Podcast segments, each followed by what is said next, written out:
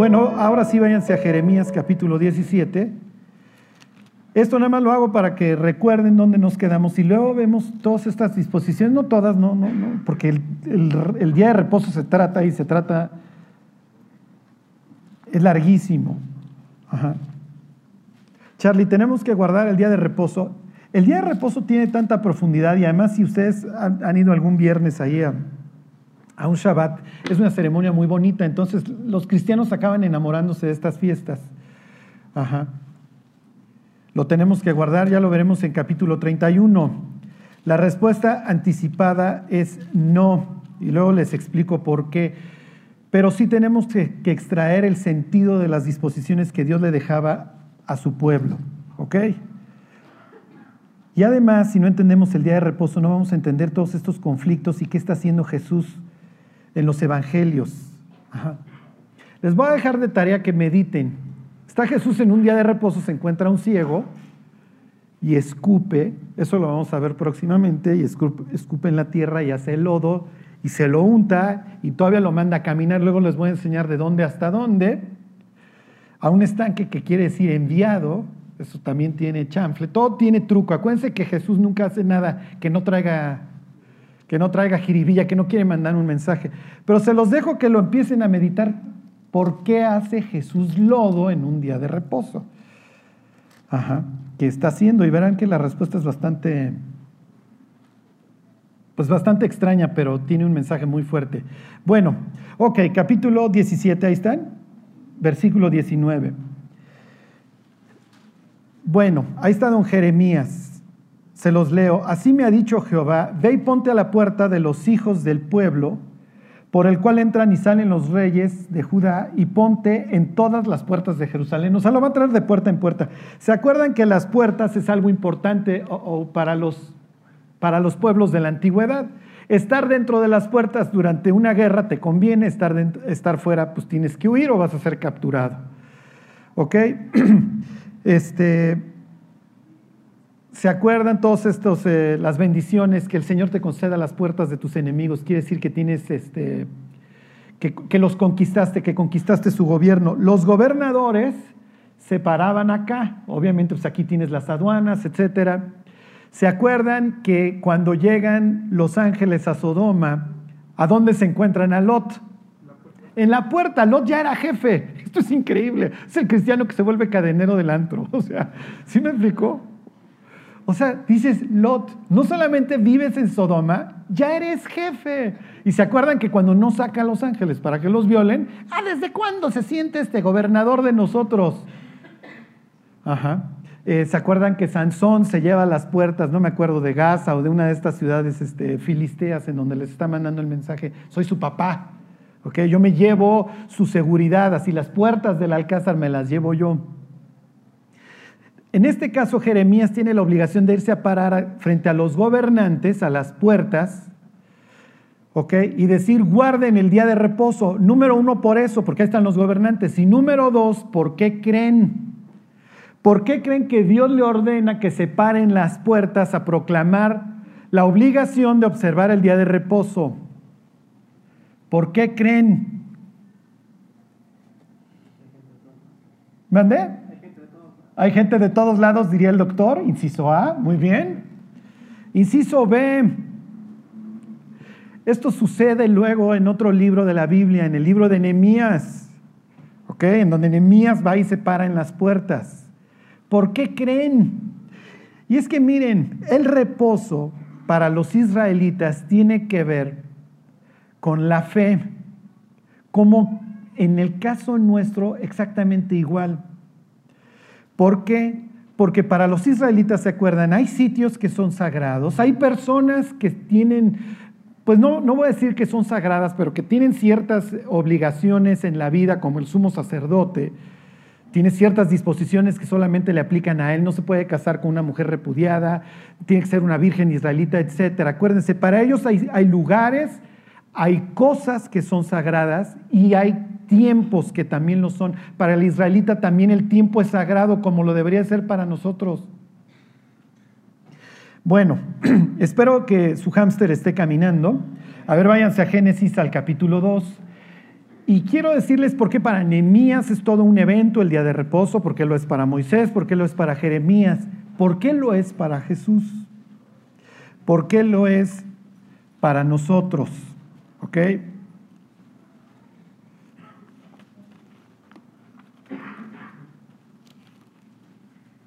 ¿Qué tiene que ver? ¿Qué es lo que quiere Dios que yo haga con respecto al día de reposo? ¿Qué, ¿Cuál era el propósito? Eso es lo más importante. Dios, ¿para qué querías que tu pueblo descansara?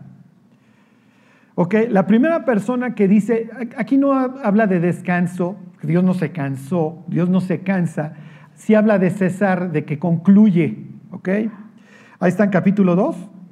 Ok, entonces dice 2.1, fue Fueron pues acabados los cielos y la tierra y todo el ejército de ellos. Ok, ya todo, todo. Y acabó Dios en el día séptimo la obra que hizo y reposó, aquí les digo el verbo sería cesar, y cesó el día séptimo de toda la obra que hizo.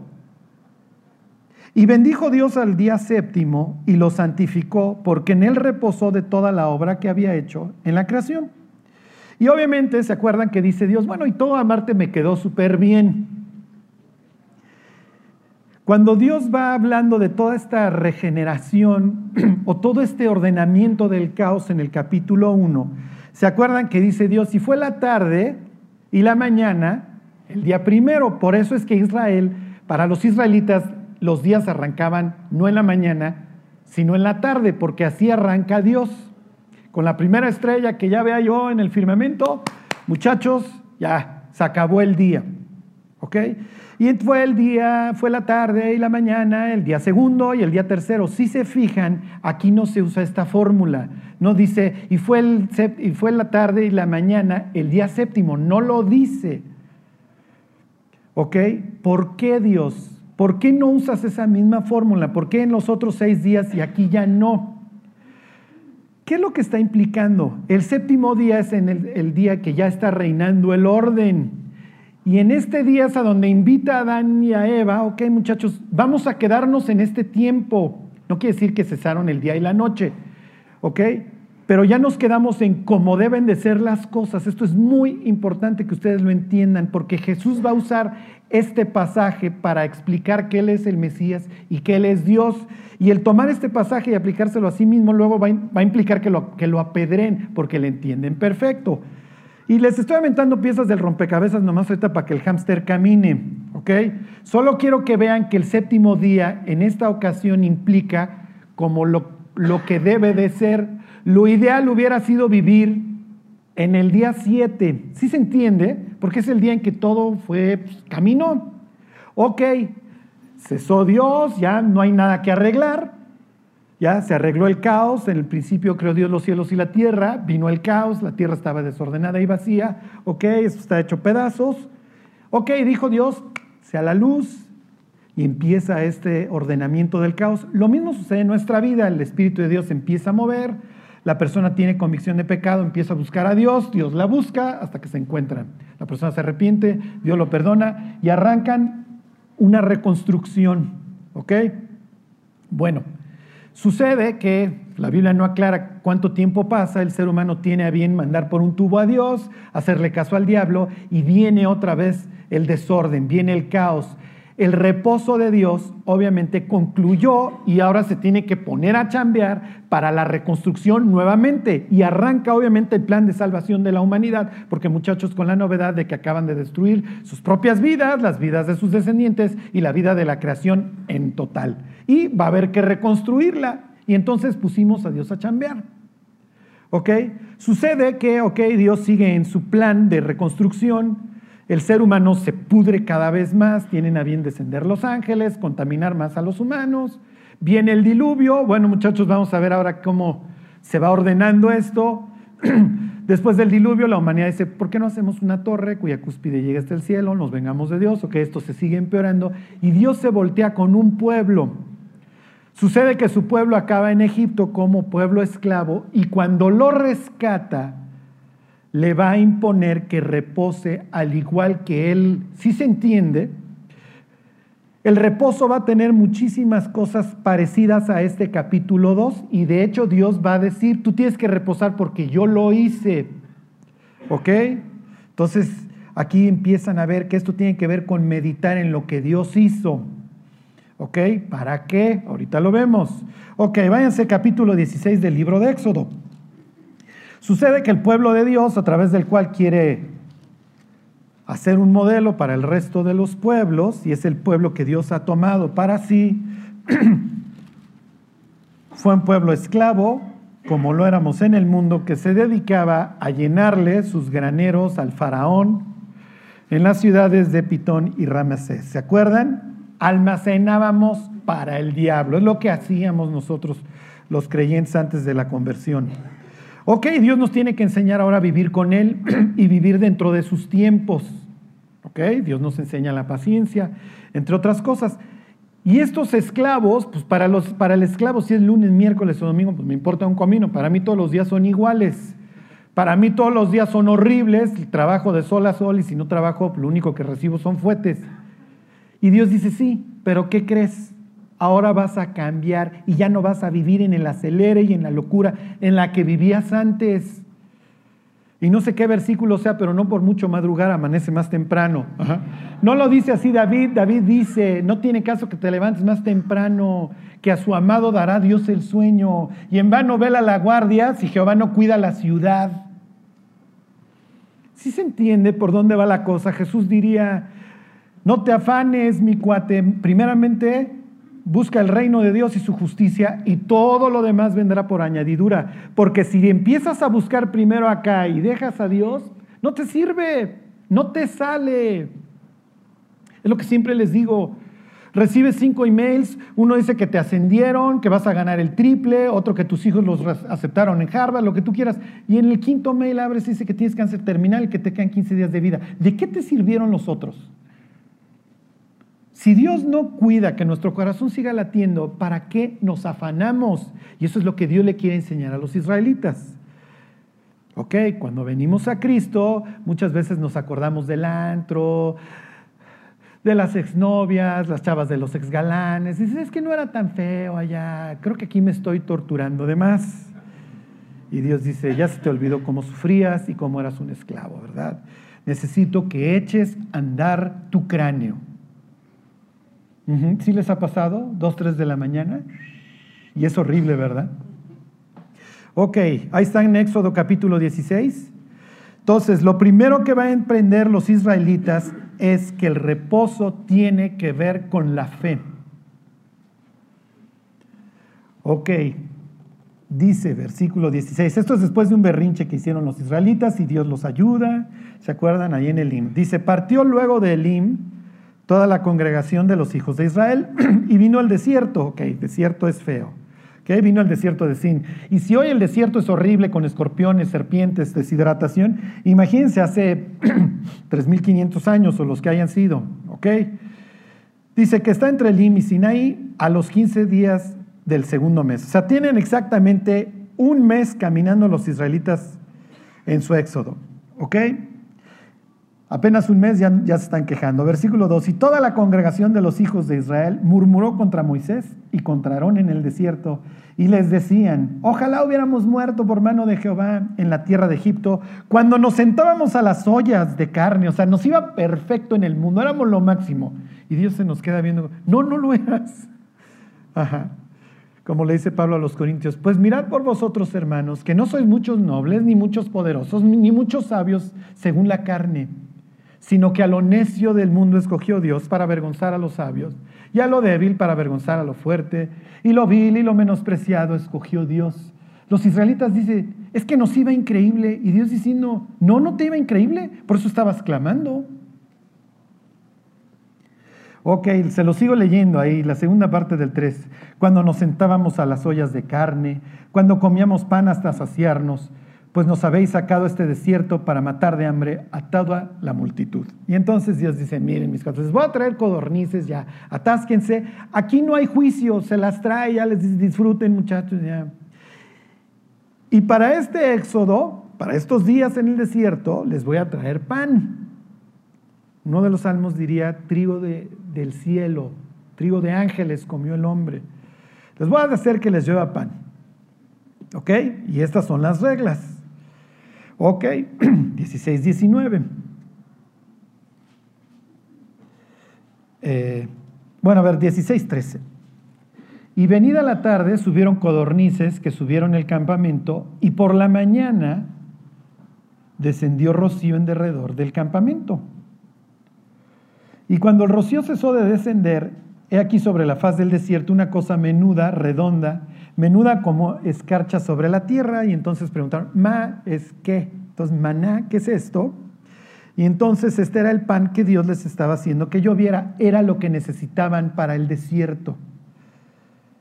Y entonces les dice Moisés, y miren, esto sirve ahorita en épocas de escasez. ¿Qué pasa si yo te digo que la gasolinera fulana está abierta? Pues irías con todos tus tambos, ¿estás de acuerdo? Pero Dios le dice a los israelitas, miren, esto no es Pemex ni el Huachicol. Yo voy a hacer que les llueva diario, no se preocupen. ¿Y qué hicieron los israelitas? Fíjense, 16, 19. Y les dijo Moisés, ninguno deje nada de ello para mañana mas ellos no obedecieron a Moisés, sino que algunos dejaron de ello para otro día y crió gusanos y apestó y se enojó Moisés contra ellos. es que tengo que acumular porque si mañana no me da. ¿Ya vieron cómo funciona esto de la fe?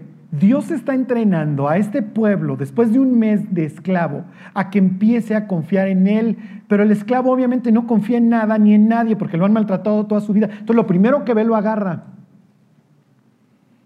si se identifican, nos convertimos, empezamos a caminar con Dios y al primer problema, no, Dios ya me abandonó, Dios ya no escucha mis oraciones, yo ya estoy perdido. Y Dios, relax, relax, tienes que aprender a caminar conmigo, tienes que aprender la paciencia. Ok, versículo 21, y lo recogían cada mañana, cada uno según lo que había de comer, y luego que el sol calentaba se derretía. En el sexto día, aquí Dios todavía no les ha impuesto el día de reposo, pero va a venir la, lección. En el sexto día recogieron doble porción de comida, esa era la obligación. Dos gómeres para cada uno, y todos los príncipes de la congregación vinieron y se lo hicieron saber a Moisés. Y él les dijo, esto es lo que ha dicho Jehová, mañana es el santo día de reposo, ¿ok? Oh, tú eres esclavo y tú no sabes lo que es tener un día de descanso, pero conmigo vas a descansar. ¿Para qué Dios? ¿Para que hagas algo a lo que te has opuesto toda tu vida o no has podido hacer? Para que pienses. Nunca como hoy los seres humanos hemos estado expuestos a tanta propaganda, a tanta manipulación. Yo no sé si ustedes lo sepan, pero el papá de Jim Morrison era de estos de contrainteligencia y del movimiento de los sesentas. Estaba yo leyendo un libro en donde te explica el origen de los Beatles. Los Beatles era un grupo que tocaba en la zona roja en Alemania, en Hamburgo, porque en Inglaterra no la hicieron. Y los vio un ingeniero social y dijo, yo pudiera ser de estos tipos unos, unos ídolos. Y entonces los contrataron del Instituto Tavistock de Relaciones Humanas, le hace un sitio para la propaganda y la ingeniería social. Y los hicieron unos ídolos. Y de ahí toda esta influencia y todas estas canciones que hablan sobre la drogadicción, como el submarino amarillo, y todas estas en donde van cruzando la calle. Las primeras personas que cuando veían a los Beatles se ponían a echar de gritos eran paleras los jóvenes iban con un suéter de botones, todos el pelo cortado de raya al lado, a verlos y no se ponían a llorar. Ya olvídense luego Woodstock. A ver, reparte el LSD que está haciendo la CIA y todo esto para ver las alucinaciones y todas las esto control mental. Y a ver cómo se comportan los animalitos ahí en Woodstock. Imagínense si esto arrancó más o menos el MK Ultra y todas estas cosas en los 60, cómo se ha perfeccionado la ingeniería social. Cada película, cada canción es un sermón del diablo. Y diré, Charlie, ¿en serio del Satán? Sí, ¿quién quiere que gobierne el planeta? Claro, y todo esto se traduce en Hollywood. ¿Alguien sabe el origen de la palabra Hollywood? Es la madera santa o sagrada que usaban los magos, druidas o los que fueran para hacer sus encantamientos. Por eso, pues cuando vamos a hacer toda esta propaganda, pues vamos a ponerle Hollywood al lugar. Dicen que cuando los americanos llegaron a Alemania y se encontraron todas las obras de Joseph Goebbels y sus películas que convirtieron a un pueblo en un pueblo asesino en cuestión de años, se fascinaron. Y dijeron, esto es increíble, la forma en la que tú puedes manipular a una sociedad. El mandamiento hoy es así, hoxliano. Métete tus drogas, vive borracho o drogado y que tu mayor virtud en, la vida sea convertir el oxígeno en dióxido de carbono. Quéjate contra el sistema, vota. En serio, tenemos esta ilusión de que controlamos nuestra vida. No es cierto. Sí, pero ¿cuándo queremos pensar los seres humanos? Todo está diseñado para que no pensemos. Un día iba yo en un tour ahí en París y hablaban de los jardines y entonces nos decía la guía, sí, lo que pasa es que los franceses nos gusta mucho la política, hicieron todos estos jardines para que las gentes los domingos no se juntaran en el café a hablar de política y no la armaran de jamón a los gobernantes. Espero que se estén ya deprimiendo, ajá. Y que cuando vean todas estas películas en donde te inspiran y eso es pura propaganda, así le hacían los griegos. Miren, me detengo tantito. Cuando los griegos conquistaban a, los pueblos, eh, porque Alejandro de Macedonia era el genio, no solamente los conquistaban militarmente, los conquistaban también de forma mental y espiritual. Te traigo la escuela. Oye, Charlie, tengo que dejar de estudiar. No, por favor, edúquense. Pero tienes que entender que el 70% es más o menos, yo creo, información verídica, el otro 30% pura indoctrinación. Cuando yo llegué a la secundaria y me dijeron en alemán, además suena más bonito cuando te lo dicen en alemán, que tú eres un chimpancé, ni las manos metí. Bueno, pues me comporto como chango. Ajá. Todos nos comportamos como changos. Bueno, pues yo creo que sí lo somos, ¿no? Pero ni las manos metí, nunca pensé si esto era viable, si siquiera tenía, ¿cómo les diré? Si era razonable. Este sería, les pongo las ruinas, lo que quedó. Fíjense, esto es este, Sardis, ¿se acuerdan?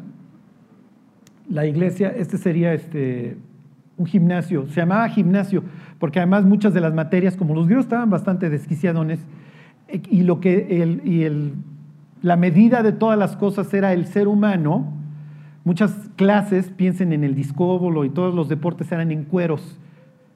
A la escuela en Alemania se le llama gimnasio, Piensen cómo van hoy las gentes al gimnasio. En semicueros, ¿están de acuerdo? Me decía un señor, yo trabajo en Divorce City. en vez de, ¿cómo se llama? Sport City. Dice, yo trabajo en, Divorce City.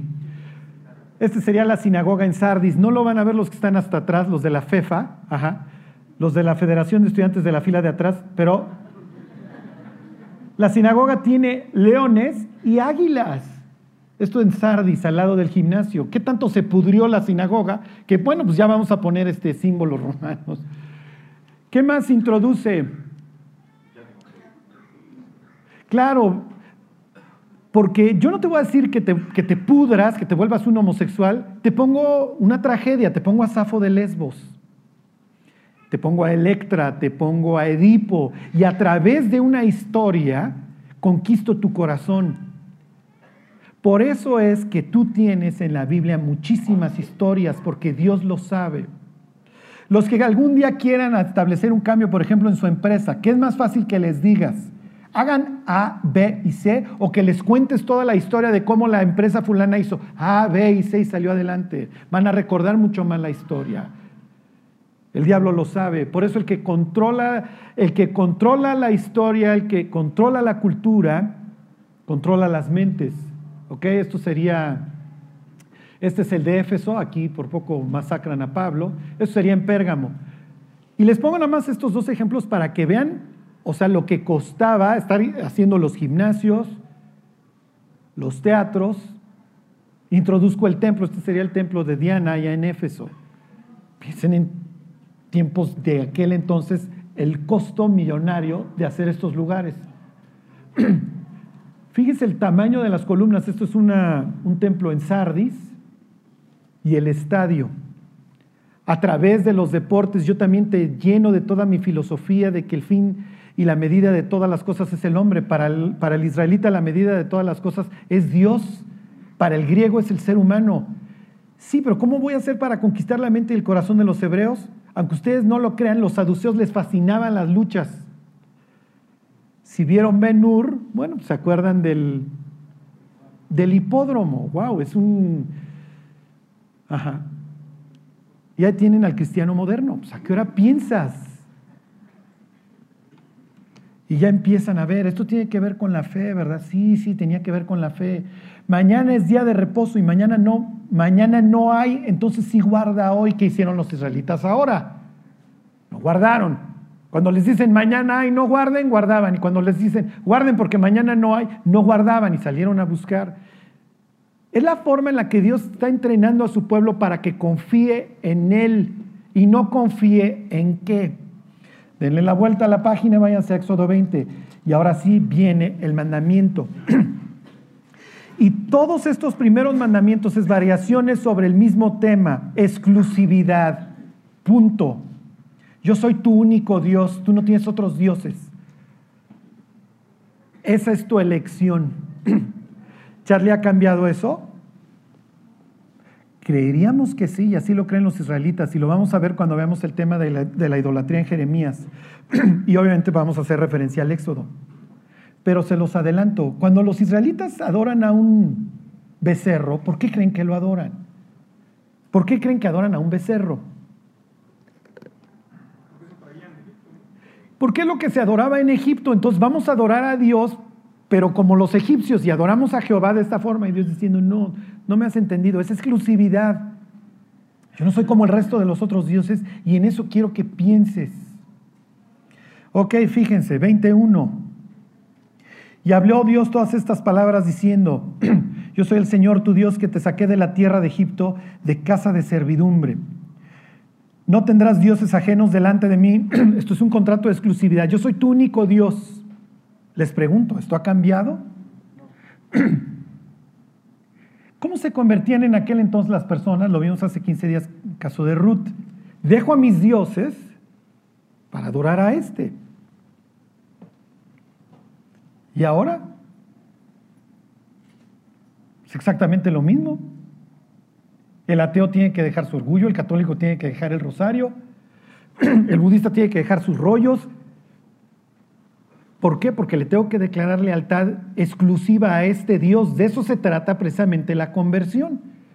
Y entonces Dios ha tomado a su pueblo, lo saca y le dice, no vas a tener dioses ajenos delante de mí.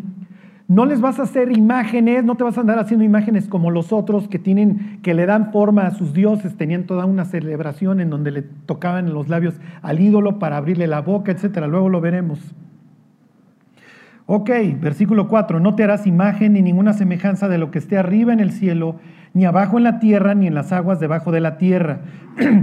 no te inclinarás a ellas ni las honrarás, porque yo soy el Señor tu Dios fuerte, celoso, que visito la maldad de los padres sobre los hijos hasta la tercera y cuarta generación de los que me aborrecen, y hago misericordia a millares, a los que me aman y guardan mis mandamientos, les hago un paréntesis, la responsabilidad en aquel entonces era corporativa, acuérdense del clan, entonces si tú te portas mal es muy probable que durante toda tu vida lo vayas viendo las consecuencias en tu descendencia.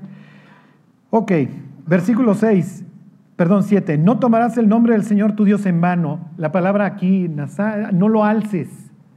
Si te vas a portar bien y vas a decir que eres de, de mi pueblo, que se vea. ¿Ok? Y luego, versículo 8, acuérdate del día de reposo para santificarlo. Y los israelitas dirían, ¿cuál día de reposo? Pues no se acuerdan, muchachos. Vamos a recibir maná seis días y el séptimo día no, porque no se trata de salir a buscar, se trata de que descansemos. Bueno, ¿y qué vamos a hacer? La próxima semana o en 15 días vamos a ver un salmo que los israelitas tenían específicamente para qué meditar y van a ver que es bastante, pues bastante didáctico, por decirlo menos. Ok, le dice, versículo 9, seis días trabajarás y harás toda tu obra, es lo que se te pega la gana, es lo que, haz, toda tu obra, te vuelves loco, pero un día a la semana me lo tienes que dedicar a mí. Mas el séptimo día es reposo para Jehová tu Dios, no hagas en él obra alguna. ¿Quiénes? Tú, ni tu hijo, ni tu hija, ni tu siervo, ni tu criada, ni tu bestia, ni tu extranjero que está dentro de tus puertas. Y aquí viene una de las Otra de las razones por las que tenían que guardar el día de reposo. Porque en seis días hizo Jehová los cielos y la tierra, el mar y todas las cosas que en ellos hay, y reposó en el séptimo día. Por tanto, perdón, Jehová bendijo el día de reposo y lo santificó. Entonces, ¿en qué tienen que creer los israelitas? ¿O en qué tienen que meditar en el día de reposo? ¿En qué creen? Sí en Dios, obviamente, pero Dios en... Se los voy a poner de esta forma. El día de reposo tiene como propósito que los israelitas mediten en dos cosas, en la creación y en la redención. Si Dios hizo los cielos y la tierra y todas las cosas que están arriba en el cielo y en los mares, luego los otros dioses, ¿me sirven o no me sirven? Pues no me sirven de nada, porque yo estoy adorando al Creador. Entonces, guardar el día de reposo tiene también, no solamente como propósito que el israelita piense y no esté comprando toda la porquería que está viendo en, en los pueblos de alrededor, sino que no se vaya tras los otros dioses. Si se entiende, ¿para qué me voy tras Baal, aunque me prometa lluvia, si el que adoro hizo todas las cosas? Si los cristianos meditáramos todos los días en la escritura y leyéramos todos los días la Biblia, todos los dioses de los pueblos que nos rodean o todo el mundo que todo el tiempo nos atrae, nos atraería menos, porque todo el tiempo Dios nos estaría terapeando. No seas bruto, no seas bruto, no seas bruto. Yo hice todas las cosas, no necesitas irte con los dioses de allá afuera. No estás ser famoso con que yo te conozca. No estás la fama que te ofrece el mundo. No estás los deseos de los ojos, los deseos de la carne, la gloria inútil de la vida. ¿Me tienes a mí? ¿Qué más necesitas? Yo soy tu Dios que te rescaté.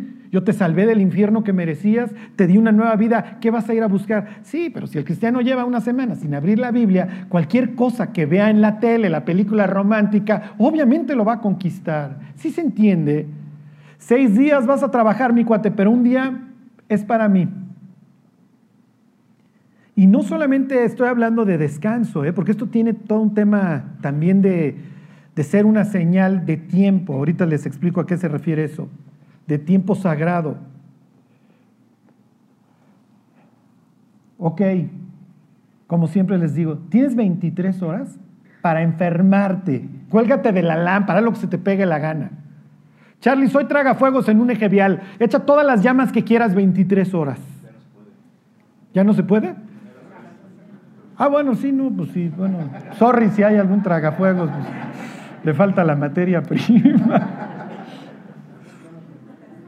Ahora sí tiene reposo obligatorio. ok, tienes 23 horas para volverte loco. Pero una hora se la tienes que dedicar todos los días a Dios. Charlie, no tengo tiempo. ¿Qué diría el ángel? Si tiene tiempo. Ahí están las series. Pregúntale de House of Cards, se la sabe toda, con las escenotas y todo, ¿eh? ¿Se acuerdan cuando veíamos esto de que los, los israelitas se volvieron manos? Y les leí de las horas que pasa el ser humano viendo la tableta, la computadora, cómo cada vez se van sofisticando las cosas para que quedes enganchado. Ajá. La idea es que no medites, que no pienses en todo, en, en el significado de tu vida, que no te hagas las preguntas grandes de la vida, ¿Quién eres? ¿Cuál es el sentido de la vida? ¿Hay algo después de la muerte? Desgraciadamente los seres humanos nos hacemos las preguntas grandotas hasta que tenemos la tragedia encima, hasta que estás velando al familiar y si hay algo, hasta que estás en el hospital. ¿Se acuerdan de la anécdota esta cuando está el rabino caminando ahí y pasa cerca de una muralla romana y le pregunta el soldado, ¿quién eres y a dónde vas? Y se voltea el rabino y le pregunta, ¿Cuánto te pagan por preguntar? ¿Se acuerdan que así aprendían los? Y le contesta el soldado romano, un denario, y le dice el rabino, te pago dos porque me lo preguntes afuera de mi casa todos los días. ¿Quién eres y a dónde vas? Sí, pero si nunca medito, si trabajo como hámster en la jaula, llego a ver los anuncios de las cosas de las que carezco y trabajo más para obtenerlas y luego me muero. ¿En eso consistió tu vida? Piensen en sus bisabuelos. ¿Alguien nos recuerda todos los días? La mayoría ni los conocimos. Y si hicieron o deshicieron en su vida, ni nos enteramos. Ya están en el olvido, su tiempo pasó. ¿Qué habrán hecho con sus años, con los que vivieron? Por eso es que Dios le dice a los israelitas, no, mi cuate, relax. Relax porque te vas a empezar a enfermar como los pueblos de al lado, ¿eh?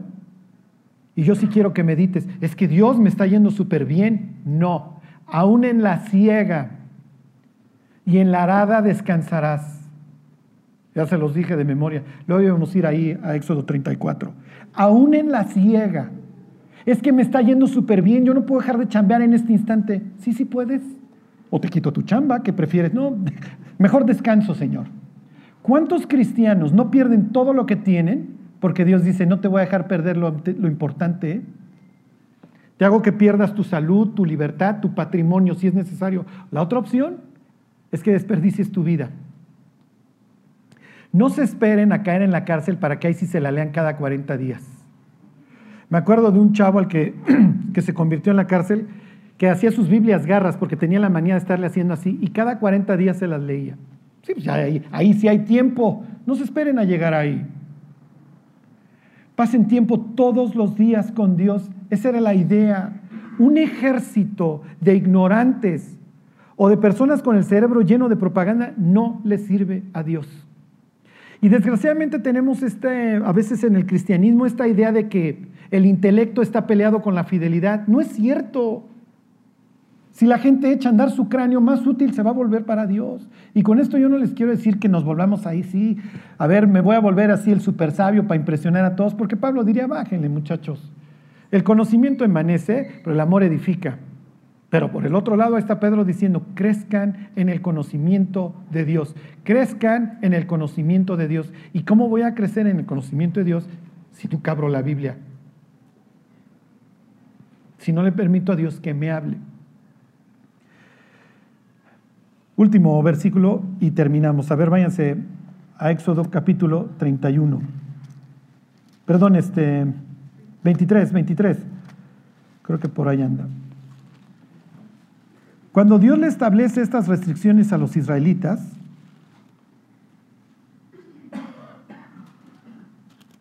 Él sabe que si su pueblo descansa, su pueblo va a estar meditando, su pueblo va a estar pensando, y entonces los otros dioses van a carecer de su atractivo. Piénsenlo, ya acabó mi peregrinar en el desierto, ya conquisté la tierra prometida, durante la conquista es natural vivir de todo el botín. Sí, pero cuando el botín se acabó y tengo que vivir de los cultivos, Val se vuelve bastante atractivo, ¿eh? porque Val me promete lluvia. ¿Y qué tanto es tantito?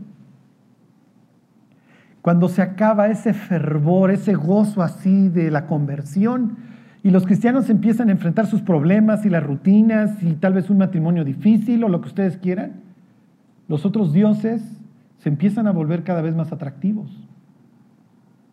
Y ahí es donde Dios dice, tienes que meditar. Tienes que meditar porque el trayecto es largo. El trayecto es largo y tu vida cuenta de mucho. Tu vida tiene sentido y tienes que estar reconociéndolo, recordándolo y tienes que estar aprendiendo y creciendo. Fíjense, 30, 23, 12. Por eso es que siempre esto va, te, sale junto con pegado el reposo con la idolatría. 6.12, seis días trabajarás y al séptimo día reposarás, para que descanse tu buey y tu asno, y tome refrigerio el hijo de tu sierva y el extranjero. Y todo lo que se he dicho, guardadlo. En nombre de otros dioses no mentaréis, ni se oirá de vuestra boca. Pues sí, si yo estoy meditando en lo que Dios ha hecho por mí, si yo estoy meditando en que Dios tiene control aún en la peor etapa de mis problemas, los dioses ajenos se vuelven poco atractivos. Si yo no medito en Dios, no aprendo de Él y no crezco, estoy perdido, no voy a meter ni las manos cuando vengan las tentaciones. Como les decía al principio de la plática, es natural que las personas cuando arranca el año, porque, miren, yo no sé si, si les pase, pero al final del año la mayoría meditamos Y es un tiempo de bastante melancolía, por eso los suicidios se incrementan en las épocas navideñas y en Año Nuevo, porque la gente está depre. Y además arranca enero y ahí vamos de nuevo. ¿Están de acuerdo? Y otra vez fletarme el mismo jefe, pararme en las mismas madrugadas, agarrar el mismo pecero y bla, bla, bla, bla. ¡Qué pereza! Y Dios dice, sí, qué pereza. Pero si yo estoy contigo, tu vida tiene sentido, tu vida tiene propósito. Y no es simple y sencillamente levantarte y acostarte. Tu vida tiene un propósito grandioso y la gente además te está viendo. Tu nombre está siendo invocado sobre mí, sobre ti. Perdón, mi nombre está siendo invocado sobre ti. Si lo entienden, bueno, las personas meditamos. Por eso yo les decía, es natural que la iglesia esté llena en enero, porque pues ya estuve depre, mi Charlie, mejor si vengo. Sí, pero que no se te vaya a pasar en marzo. Que no se te vaya a pasar en marzo. ¿Y cómo le hacemos para que no se pase para marzo? Todos los días. Charlie, es que no tengo tiempo. ¿Quién gana, la tele o la Biblia? ¿Ganar a la Biblia? Olvídense, puro erudito habríamos aquí. Qué horrible llegar al cielo, ver nuestra vida y decir, pasé más tiempo con la tele que con la Biblia y Dios diga, ¿cómo estaban tus prioridades? No, checa Dios, ahí está mi vida. Y Dios diga, mejor ahí la dejamos. ¿Para qué revisamos? Pero qué increíble llegar y decir, Dios, pasé más tiempo con la Biblia. Mis ratos libres los pasé contigo. La tele es increíble porque estamos hipnotizados. Estamos embrutecidos y ya no pensamos. Y leer implica pues, concentración. Pero todos lo sabemos. Cuando apagas la tele y te sumerges en las páginas, dices, qué bueno que lo hice. Porque lo que estoy experimentando de caminar con Dios es su palabra y su palabra nos sana. Y como le dice Pablo a los tesalonicenses, cuando recibieron nuestra palabra, no la recibieron como palabra de hombre, dice, sino según es en verdad la palabra de Dios. Y luego dice, la cual actúa en vosotros los creyentes. La palabra actúa en nuestra vida, nos sana, nos reconstruye, ordena el caos. Que no pase un día de este año que puedan tachar el 31 de diciembre, decir todos los días, Dios, no te dejé un día con la palabra en la boca.